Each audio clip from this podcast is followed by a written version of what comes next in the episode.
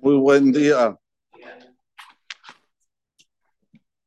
Después que falleció Jacob y los hijos acompañaron hasta la tierra de Eretz Kenan, los sepultaron donde estaba ya Abraham, Isaac, Sarai Menú. La Torah nos cuenta que los hermanos de Yosef comienzan a tener miedo de Yosef.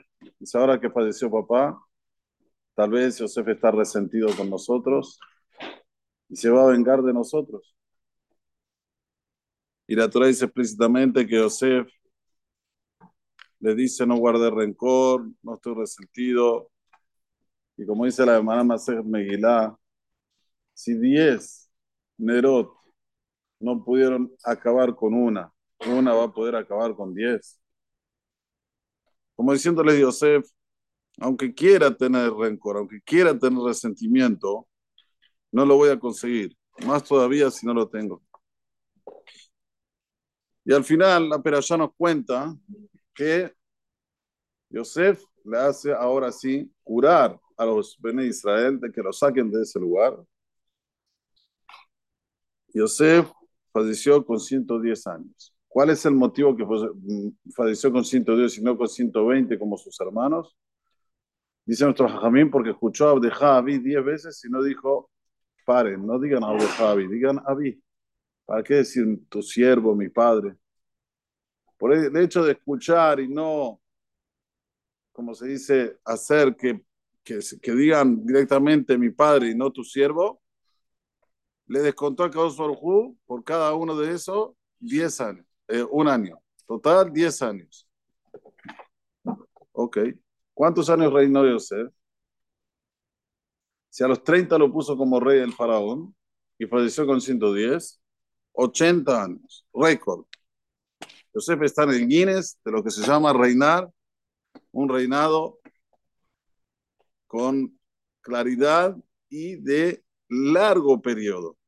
No hay uno en Israel que pudo reinar tantos años como Yosef. Mismo David Amelech, que está en la aftará de la semana, que la aftará de la semana es Yeme David Lamut. ¿Por qué empieza así por, en relación a Veikrebu Yeme Israel Lamut? Ahora Veikrebu Yeme David Lamut, para que no se olviden de la operación de Baihim. Muy bien. En esta aftará dice al final que, perdón, que David reinó en total 40 años. 33 años en Jerusalén y 7 años en Hebrón. Y lo mismo después su hijo Shelomó, 40 años. Ya Yosef solito, 80 años. ¿Cuál es el motivo que Yosef reinó 80 años? Dice el Sforno, porque Yosef no guardaba rencor. No era un hombre resentido. No era un hombre que no sabía perdonar. Lamentablemente vivimos en una generación que Hasbe Shalom si una persona se equivoca. Hasbe Shalom. Aunque reconozca, aunque pida perdón, aunque todo, no, no, no, no hay perdón, no hay perdón, no te, no, pará, ¿por qué? Si te, ya te pidió perdón, ya, ya se arrepintió, ¿qué más querés? Este es, este es el motivo porque la vida es corta porque no hay éxito, porque muchas de las cosas feas que pasan en este mundo es cuando la persona guarda rencor. Es una persona que lo único que le importa es que nadie se equivoque con él, pero él se puede equivocar con todos.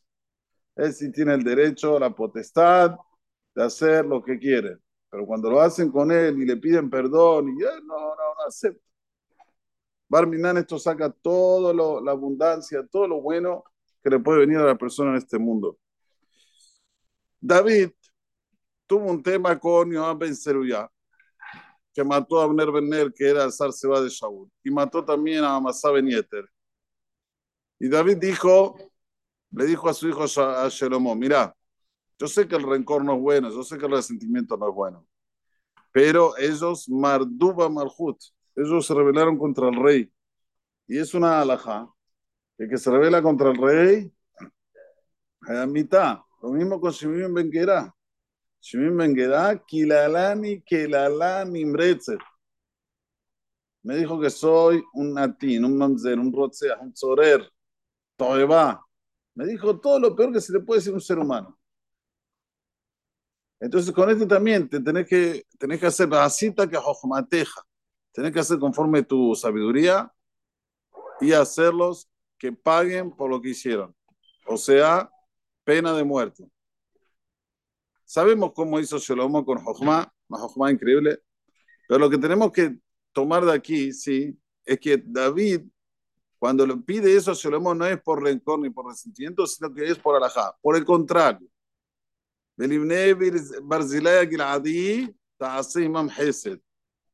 David tiene el sentido de gratitud con los hijos de Barzilai Giladi. ¿Por qué? Dice el Naví, porque ellos lo salvaron cuando se escapaba de Absalom. O sea, Absalom eh, lo quería matar a David y Barzilai, los hijos de Barzilai y Giladi, lo supieron guardar para que Absalom no lo mate.